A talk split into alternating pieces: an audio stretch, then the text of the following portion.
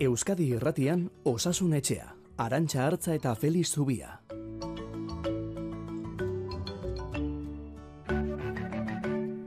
Kaixo, egun onda izuela denoi, zer modu zaudete.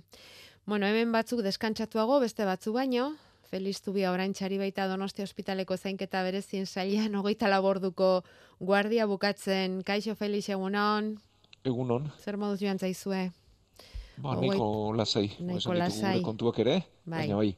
Bai, Nik lanak bukatuta, eh? Orain erratikoak bukatzen, e, azten esango dugu, baina neureak hemen hemengoak bukatuta. bukatuta. Bueno, Bai. eh, tauda ze izaten da, pixka lasaiagoa, zainketa berezien sailean, ala ez dauka ze ikusirik hor. Oso aldakorra egia da lehen e, udara lasaiagoak izaten genituela, edo bentsat e, jaitsierak izaten zirela, e, kaixo kopuruan, ba, arnaz infekzio gutxiago, eta alde horretatik lasaiagoak, baina azken urteotan ikusten ari garena da, e, politraumatismoak e, kolpea jasotako ba, jende gehiago izaten dela uda garaian, e, Bai. kirol gehiago egiten delako, bestelako jarduerak ere bai, Mhm. Eta gero, e, atzerriko jende desente izaten da urte sasoi guztietan, baina udaran bereziki, Ja, eta hori ere nabarmentzen dugu. ja, turista gehiago izaten delako, Bai. ez da, bizitari gehiago. Bueno, eta zer, Feliz, maskararekin segiko duzu hor, zuek bai, ez da, seguruenik. Nik uste guk e, pixkatean baietz, Bai. e, bueno, ba, lehengoan izan zen e, bilera, Hmm. eta badirudi beste pauso bat gehiago emango dela, eta hori berri ona da beti, ez? E, Bai. zen- zentrotatik, farmazietatik enduko dela, baina e, oraindik ez dugu dokumentazio ofiziali jaso, Aste azkenean Baina- etorriko da nonbait eh, Hori da, baina, bueno, ofizialean publikaturik, hori da. ikusiko dugu, bai? esaten dutenez, Mhm. e, gaixo zaurgarrienak edo gaixo ba, delikatuenak dauden tokietan ma, musukoarekin jarraitu beharko dugu eta bat gu gara behintzat. Hori da, hori da. E, kimioterapia hartzen ari direnak ere bai, eta bueno, bestelako toki batzuk ere bai, eta nik uste guk e, behar bada e, ibilbidetan ez, baina pazienteak ikusteko behintzat e, pixkatean eraman beharko dugula. Bai. Ba horixe, eh? badakizu itxura guztien arabera behintzat, maskararen derrigorrezko erabilera hori amaitzera doa, datorren astean Espainiako Ministroen Kontseiluak onartuko duen lege dekretuaren zain oraindik ere, eh? aste artean egingo dute bilkura hori, baina itxura guztien arabera, hiru urtetik gora derrigorrezko izango du, izan dugun maskara hori, ospitale, farmazia eta adinekoen egoitzetan, derrigorrezko izatetik gomendiozko izatera pasako da, eta obligaziozko izatekotan, ba, Felixek esan digun bezala, ez da, gaixo kritikoak, zaurgarriak dituzten ospitaletako ere muetan izango da, ba, kirofanoetan ere segi beharko duzue, zainketa berezien unitateetan, onkologikoetan, eta gainerakoetan ez horren beste. Pandemia aurretik eh, zainketa berezien unitatean erabiltzen zenituzten maskarak, Felix? E, gaixo batzuentzat bai eta bestentzat ez. Natzuentzatez. Mm. E, hau da, e, gaixoaren egoera ikusten baldin badugu, ba, ez dela ona eta immunitate arazoak dituela, ba, adibidez, e, transplantatuetan, e, hematologiatik, e, bueno, ba, ez muina jaso dituztenetan, eta hauetan bai, orokorrean ez, Mhm. baina gaixo hauetan bai, eta bueno, ba, orain, nik uste kirofanoan beti erabiltzen genuen, zenbait prozedura egiteko ere bai beti, Bai, bueno, ba, nik uste hau pixka baten mantenduko dugula.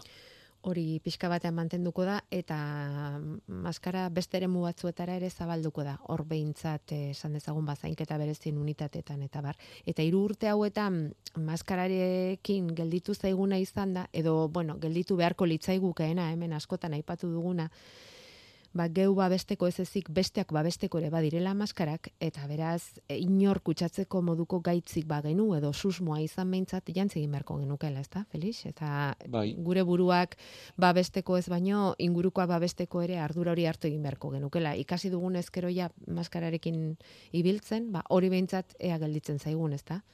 Bai, kostako da, eh? baina bueno, aspaldi ikusten genituen ez, eh, Japonarrak, eh, txi- Asiako beste herrialde batzutako pertsonak musuko erabiltzen kalean, beraiek gaixotasunen bazutenean, ez? Bai, Eta besteekiko ba, begirune kontu bat da, edo Bai. eh, errespetu kontu bat, edo eta nik uste ohitura hori hartuko bagenu ona litzatekeela, baina kostako zaigu hartzen. ala iruditzen zaizu. Bueno, Bai, esan gabeko faltaz behintzat ez da dila gelditu.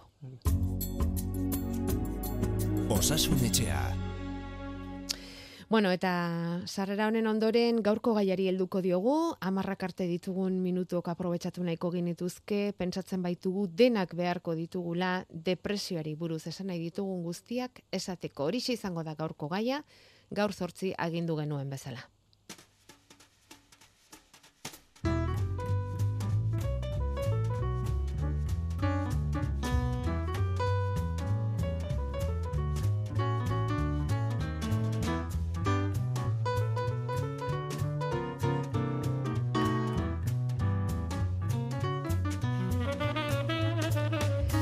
Hogeita bat garren mendeko pandemia deitzen diote, osasunaren mundu erakundearen datuen arabera eun eta hogeita bat milioi pertsona dira munduan depresioarekin, hori diagnostikatuen kasuan, noski, pentsatzen dugulako depresio izan bai, baina diagnosirik gabekoak ere asko izan litezkeela. Eta ez da helduen kontua bakarrik, nera bezaroan zabaltzen ari den gaitza da depresioa. Aurreko saio batean antsietate iraunkorra zaritu ginenean ohartarazi gintuzten hortaz, e, entzule bat galdezka daukagu zer egin amaika urteko aur batek antsietatea duenean, nora joan laguntza eske. Depresioaren kasuan ere hartuko dugu kontutan galdera hori, eta hortik hasiko gara behar bada, gero erreparatuko diogu e, depresiori bere osotasunean, baina Feliz, amaika urteko aur bat antzietatearekin, bizi ezinik eta bueno, bizi ezinik ez dakit, baina bai, zailtasunak pasatzen ari denean, zer esan familiari, zer esan eskolakoei, lagunei, azkenean bere unibertso hori zabala izango baita, ze gomendio mango zenieke? Ba, aipatu genuen eta gorrera aipatuko dugu buru osasunerako tratamendua iruko badela, ez? Eta irukorrek behar duela alde batetik laguntza profesionala, e, botika moduan, beste alde batetik laguntza profesionala psikoterapia moduan, eta beste alde batetik behar dituela bizi ohituren egokitzapen bat, edo e, inguru eta bere jardueren egokitzapen bat, ez? Eta hiru gauza hauek e, kontuan hartu beharko genituzkela. E, batetik eta garrantzitsuena ez da dila sekula bakarrik sentitu, ikusi dezala laguntzeko gaudela eta inguruan gauden guztiok berari lagunduko diogula, beste edozein arazorekin bezala etxeko danak hor gaudela, ingurukoak hor gaudela eta babes hori sentitu dezala. Eta gero, e, badira profesional espezialduak bi gauzetan. Ordan buru osasunerako sareak osakidetzan nik ezagutzen dudanagatik, badu atal berezi bat e, aur eta gaztetxoen buru osasunerako eta prozedura bereziak dituztenak. Beraz, horretara jo dezala eta hor laguntza eskatu dezatela. Eta gero, bidean lagundu diezaiotela, behar bada behar dituen bokekin, psikoterapia egiten behar den gaiekin eta behar diren kontuekin, eta gero inguru egoki bat izan dezala eta ingurukoek lagundu dezatela bere jardueretan, ez? Gaur aipatuko dugu berriz, e, horrelako arazo bat e, duen pertsonari eskaintza egin bertzaio, ez derri gortu, baina mun aipatu genuen, ez? E, horrela antzitateak ere egin dagoena, askotan lotuta depresioarekin dagoenare entzatere, hmm. e, gauzak egitea, jardurak egitea egoki eta komenigarri da, baina ezin duguna da pertsona hitu.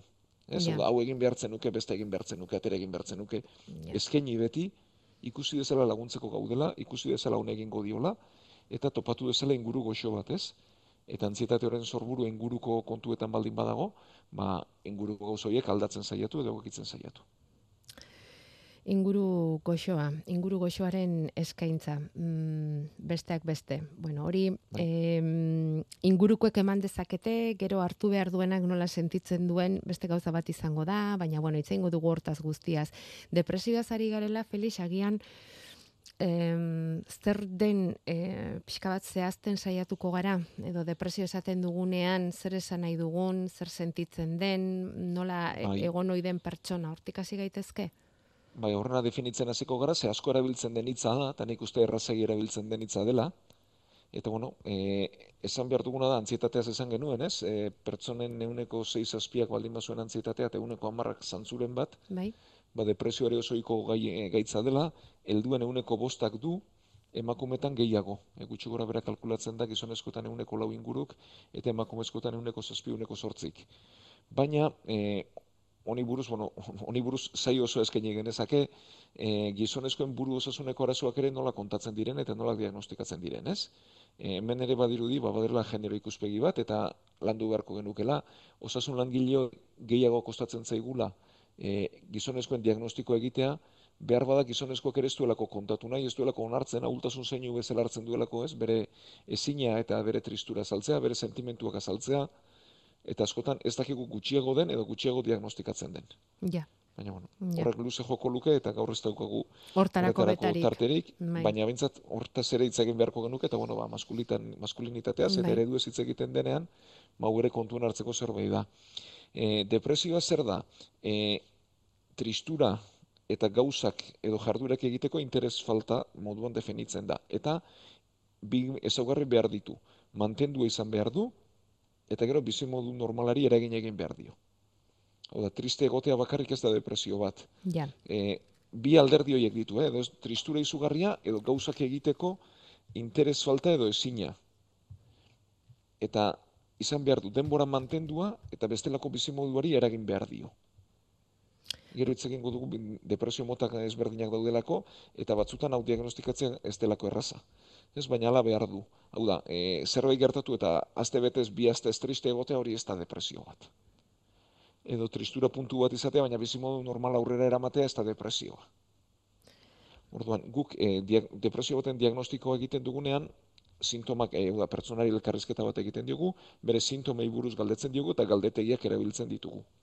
Ez dago analitikarik, ez dago bestelako probarik. Beraz, hizkuntzaren bidez egiten den diagnostikoa da, e, elkarrizketaren bidez egiten den diagnostikoa da, eta zeinu batzuk behar ditu.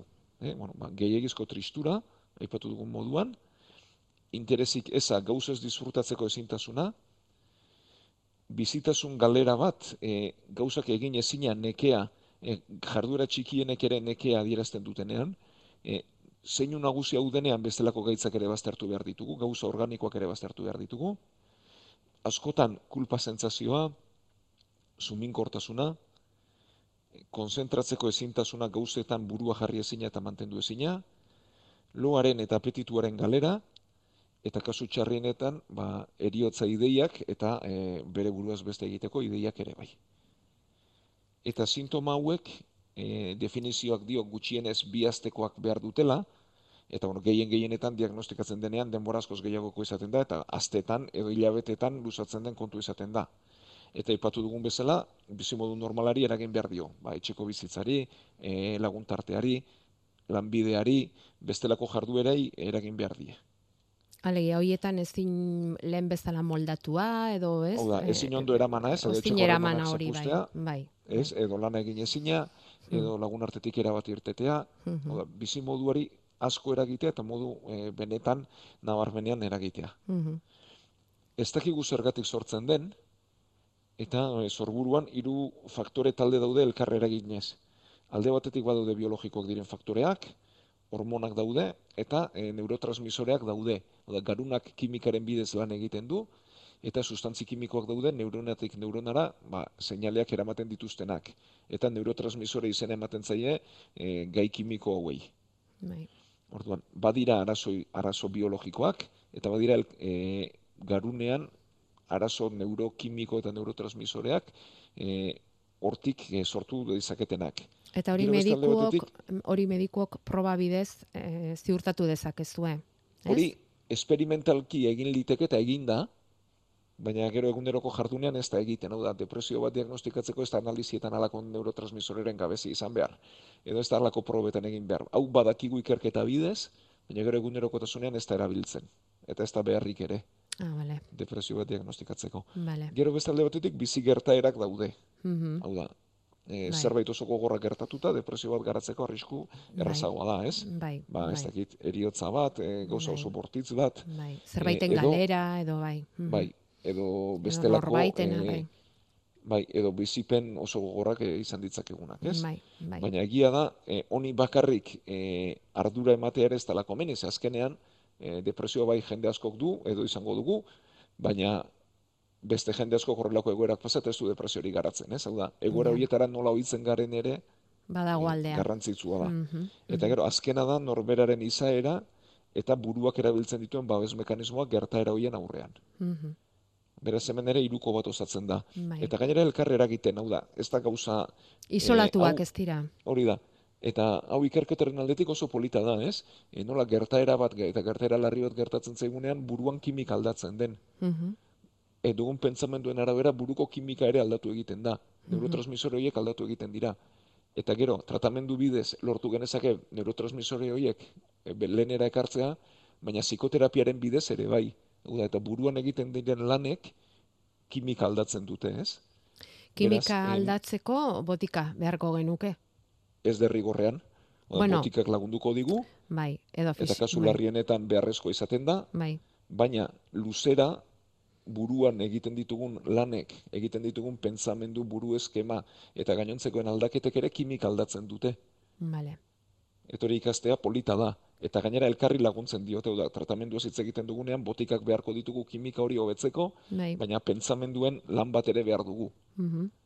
Eta biek aldatzen dute kimika eta biek elkarri laguntzen diote. Eta gero, e, depresioaren barruan, hiru mota bereizten dira.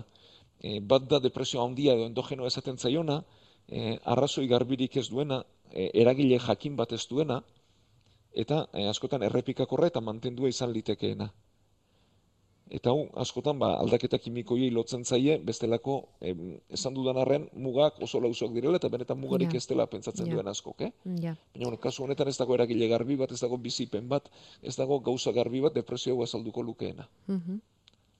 E, eta hauek errepikakorrak edo mantenduagoak izaten dira. Bestea izango litzateke depresio erreaktiboa. Gertaera jakin bati lotu eta oso garbi. Bai. Eta ari egindako egokitzapen txar baten ondorio dauda. Depresioa ez da e, alako pertsona galdu dugulako inguruan, edo lanetik botan autelako, edo alako gauza gertatu zaidalako, edo autoistripu bat izan dudalako. Da, gertaera horri gaizki egokitzen garelako. Ez? Ze beti izango dira bizitzan gauza txarrak, Bai. eta egokitzapenerako ba, arazoak izan ditzakegu, izan, izango ditugu.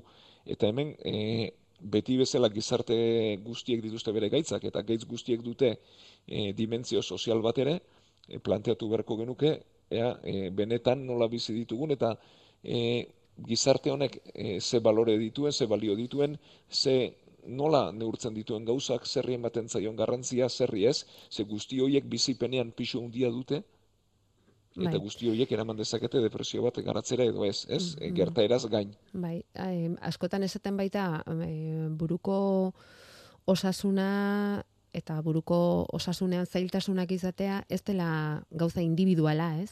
E, Ez, ez, bat ez. dela gauza kolektibo bat, sozial Bai. bat, ez da, eta inguruak ere ba, askotan ez duela laguntzen, ez da, eta igual badela arazo orokor bat, ez? Hori da, eta azkenean e, inguruak bentsat horretara e, e, joatea errazten du eta bultzatzen du, ez? Ja, Eta gero gertaerak izaten direnean, ba, errezagoa da e, depresio batean bukatzea. mhm, Eta gero, azkena, eta diagnostikatzen zailena izaten den askotan, distimia da. E, intentsitate askoz txikiagokoa, baina luzaro mantentzen dena. E, bi urte baino gehiagoz. Etengabeko tristura batekin, baina ez oso handia, mhm, e, estres mantendu bat izaten duena baita eta askotan e, estres eta antsietateari oso lotua joaten dena, tristura ez ikaragarri batekin, baina bai oso mantendua, e, pertsona honek bizimoduarekin jarraitzen du, aurrera egiten du, baina hor du. Eta e, bizitzari eragiten dion puntu ez da izugarria, baina Ja. horrek korapiloa ez askatzera eraman gaitzake, eta denbora askoz mantentzera eta askotan gorputzeko sintomen bidez nabarmentzen da. Da, distimia duen pertsonak, ba, kontsulta egiten du energiarik ez duelako, e, indarrik ez duelako, e, buruko mina duelako, lo ez duelako ondo egiten, bestelako arazoren bat, arazo organiko baten bidez azaltzen du atzetik dagoen gaitza.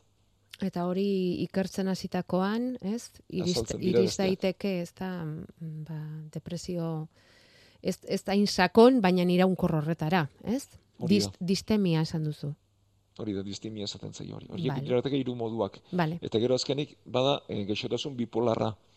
Hau da, euforia eta depresio momentuak txandakatzen dituenak. Mhm, Eta mm gaitzonek modu txarrenean euforia momentuan izugarriak egin ditzakete, Bai. ez dakit, e, etxe bizitza bat erosten saiatu, Mhm, baina alderantziz kotxea saldu eta saldutako diruarekin Afrikara joan, Bai. eta horrelako gauzak ez, e, burugabeak iruditzen zaizkigunak, Bai. eta gero e, depresio momentuak e, txandakatu elkarrekin. Sekulako triste aldian sartu urrena, ez? Hori da. Mhm. Orduan, Vale. e, aipatu dugun bezala, diagnostiko beti elkarrizketa bidez egin beharra dago, edo galdetegi bidez, eta azaltzen dena hori da, ez? E, zeinu horiek, eta normalean zeinu bat baino gehiago, denbora mantenduak, eta bizimoduari eragiten diotenak. Orduan hemen oso da importantea e, depresio izan dezaken horrek ekspresatzen duena, esaten duena, nola esaten Erabat. duen, zer esaten duen, ez? Hor hor bai behar dela konfiantza izugarria parean daukasunarekin. Bai, bai, e, eta askotan gertatzen da, edo ikusten dugu, ingurukoak konturatzen direla, eta pertsonak ez duela onartu nahi. Hori da bestea.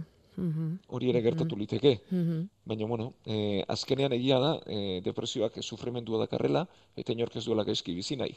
Ja, ja. Orduan, e, laguntza eskaintzen bazaio eta esaten baldin bazaio, ba, bueno, lehen momentuan itxiliteke, beste gertaera batean itxiliteke, baina azkenean e, eskua luzatzen bazaio eta egoera larri horretatik irteteko, ez duasun horretatik irteteko bidea ematen denean, ba, izaten da bide bat, ez? Bai, Baina e, eskatzen du denbora, eskatzen du medikuarekiko konfiantza, eskatzen du gauzak garbi azaltzea, nola azaltzen diren, eta e, gure bizipenean zer den, ez?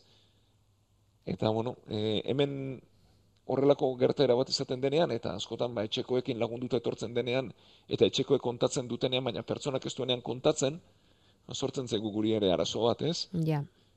Baina, bueno, e, hori bideratzen jakin behar izaten da. Bai, eta beti- nonbaitetik hasi behar da, ez? Mm, Hori da, eta beti sufrimenduaren bidetik, ez? Hau da, horrelako gertaera badenean, pertsonak sufritzen du, inork ez du gaizki bizi nahi, eta sufrimendu hori arintzearen eta horri aurre egitearen bidetik, ba, heltzen da askotan, eta gehienetan pertsonak eh, laguntza onartzen du, eta ikusten duenean eh, helduleku bat dela, bortik bideratzen da kontua. mhm. Orduan, behin diagnostiko eginda, ba, tratamendua oinarri eh, jarri behar da, eta tratamenduak esan dugun bezala, hiruanka behar ditu. Eta hirurak egitea ezinbestekoa da. Alde batetik, e, tratamendu farmakologikoa, e, buruan ditugun arazo aldaera kimiko hiek ba, bere onera ekartzeko, eta e, hasieran e, denbora behar dute efektua egiteko. Oda, tratamentu antidepresiboak ez du bere alakoan funtzionatzen. Botikak hartu, eta lan egiten azterako hiru lau aste behar izaten dira. Gainera botika hauek batzuetan e, albondorioak lehenago azaltzen dituzte onura baino. Eta horrek egin dezake pertsonak e, botika horietan pentsatzea ez duela eraginik edo ez duela e, funtzionatzen benetan egiten duenean. Ja, ja. Orduan, e, bere albondorioak no, bueno, izaten dira edo ahoko lehortasuna, askotan apetituaren galerak, e, pertsonak bere burua motel dute ikusten du, Mhm, e, batzuetan e, libratzeko arazok ere eragiten dituzte, mhm. eta pentsatzen du, jo, albondorioak baditut eta honek ez du ezer Eta egiten. honek mesederik bat ere ez dit egiten, ja. Hori ja. da. Baina Ba, egin behar da. mantendu Mhm. beharra dago, botikoiek efektu egiten ikusi arte. Vale. Horrekin batera, psikoterapia. Hau da, gure pentsamenduak, bizipenak, e, gauzak nola ikusten ditugun, landu litezke, nola eta ikusi liteke guk ze pentsamendu ditugun, gertaera latzoien aurrean nola erantzuten dugun, ze latza gertaera da, baina gure erantzuna da desegokia, ez? Edo izan liteke orduan guzti hori landu behar dugu, nola aurre egin tristura horri, bizitzara gai nola aurre egin, gertaerei e, nola, gertaiek, gertaeroiek nola eraman, eta asko eta asko eta askotan antzietateari lotuta joaten da, eta bi gauzak batera e, landu behar dira. Psikologo batekin adibidez. Hori da. Bai, eta baina tratamendu farmakologikoak bakarrik ez du zentzurik. Ja. Hau da, edo eragin onura egingo digu noski, lagunduko digu, baina beste ere egin beharra daukagu. Bai. Biak batera azkenik- joan behar dute, bai. Bai. Eta azkenik bizi jarduerak. Mhm. Ez, hau da, guk zer egiten dugun.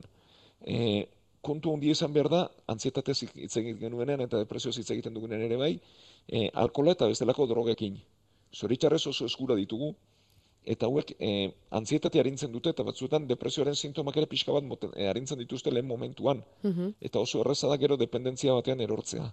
Ja. Beraz, hauek beti kalte egingo digute, gainera sintomak okertuko dizkigute, eta hauek erabat utzi behar dira. Ja. Eta gero, e, jarduerak, on egingo ditu eskiguten jarduerak hartu behar dira. Ariketa fisikoa, eta gero gustagarri zaizkigun jarduerak bakoitzak bereak. Bereak topa ditzala. Mhm. Bai, eta izango ditu, boietara bueltatu, eta pixkana pixkana hasi. E, egia da depresio duen pertsonak batzuetan indarrik ere ez duela eta gogorik ere ez duela. Ja. Orduan, e, hau ezin da derrigortu. Ja. Ez, askotan ingurukoak esaten diote, ba, joan zaite lagunekin, Mm. e, joan zaite zuri gustatzen zaizu eta mendira, Mm. e, joan zaite halako gauza egitera, joan zaite bestea. Baina berak ez dauka Eh, indarrik, ez dauka gogorik, em, Orduan, zaio eh, ateratzen hori egitea, ez? hori da, eta derrigortzeak ez du balio. Mhm. Orduan, e, eskaini bai, askotan laguntza eskaini ere bai, eta esan bueno, elkarrekin joango gaitu, edo ingo diago halako gauza, edo ez, Bai. bestera, Bai, ez, e, bideratuko dugu, tarte txikietan hau ere dosifikatu egin behar da, bai, pertsona ezin da agortu, bai. ez, Mhm. e, pixkanaka hasi, eta e, beti ate irekiak utzita gonbidapenak egin eta pixkana pixkana bide honetan ere joan dadila. Zte imaginatu behar dugu pertsona hori energiaz erabat ustuta dagoela, Felix? Bai, batzutan agortuta, Mhm. indarri gabe, baina buruko indarri gabe, ez? Ez diola motorrak e, funtzionatzen, ez da? Hori da, eta animoa ere entrenatu beharra daukagu. Animoa ere Ez? entrenatu beharra daukagu. Eta ezinezkoa da derrepentean pentsatzea e, horrela dagoen pertsona bat, ba, e, guk esan diogulako edo jarduera batek hortik aterako duenik, ez?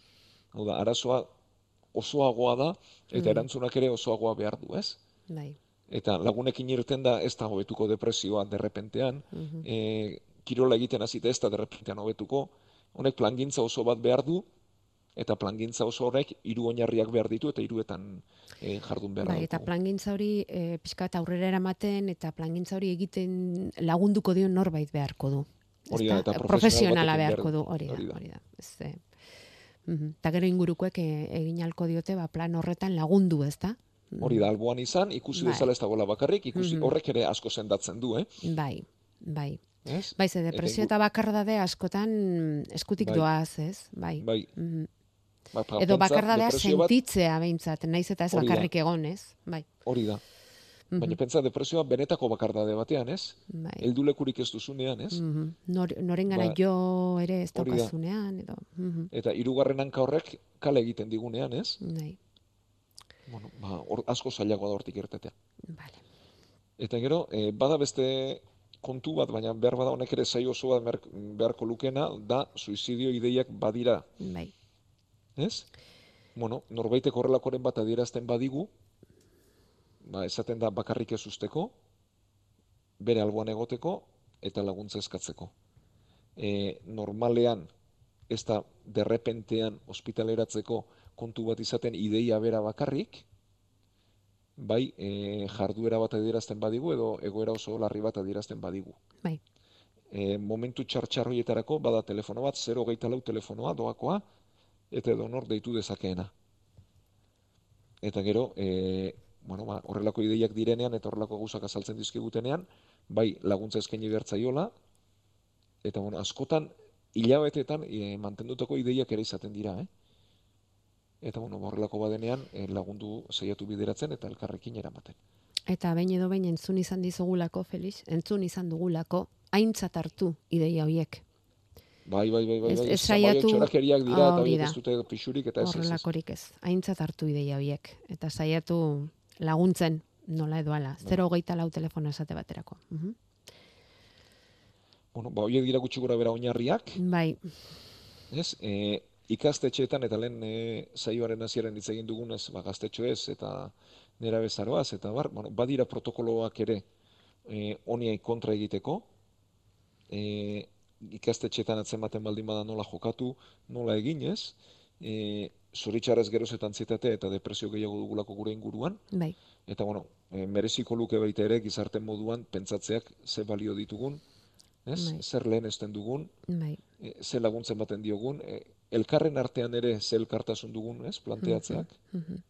Bai. eta ikusteak, e, bueno, ea ez dugun geuk inguru depresio eragile bat ere sortzen. Sortzen zenbaitetan, ez da? Depresio, oi, estresa aipatu duztu lehen, ez da? Estres egoera iraunkorrak eta aurrekoan esaten genuen baita ere, ez? Dena ongi egin behar hori, dena azkar egin behar hori, dena perfecto egin behar hori, eta horrek, ez? E, ba, sortzen duen Bai. ezina, ez da? Porrotaren Porrotaren beldurra, eta bai. estigmatizazioa, Bai, beldurra, ez? bai, bai. Gaizki egitearen beldurra, Mm, mhm.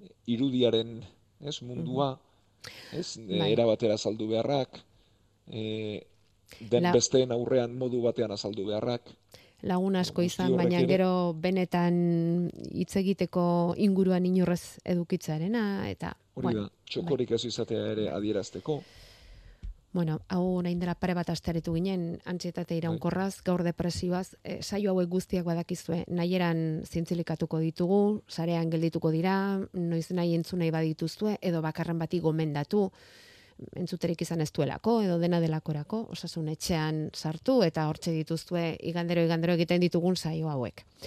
Bueno, ba, ez daukagu bestetarako betarik, eskerrik asko, Feliz, depresioaren inguru honetara ekartzeagatik, barneratzeagatik, bota dituzun aholku eta ideiak emateagatik, eta badakizue, osasun etxea abildua eitb.eus, hor jaso ditzake guztuen galderak, WhatsAppa ere hor daukaztue, bakoitzaren biztipenak, esan ez dugun zerbait osatzeko gelditu baldin bada zuen ekarpenak, gu edo zer jasotzeko pres gaude hemen denok elkarren gandik ikasten dugu eta. Igande honona pasa feliz, deskantzatu. Bai, eskerrik asko, eta nik bezarkada batekin bidali nahi nuke, irrati bidezko bezarkada bai. batekin bukatu nahi nuke, ba, depresioa dutenei, eta e, bere inguruko guztientzat, ez? Zeskotan oso gogorra izaten da, etxean sufritzen da, eta bueno, guzti horientzat animoak eman, eta esan hau ere, gainditu liteken zerbait dela, eta gainditzen dela.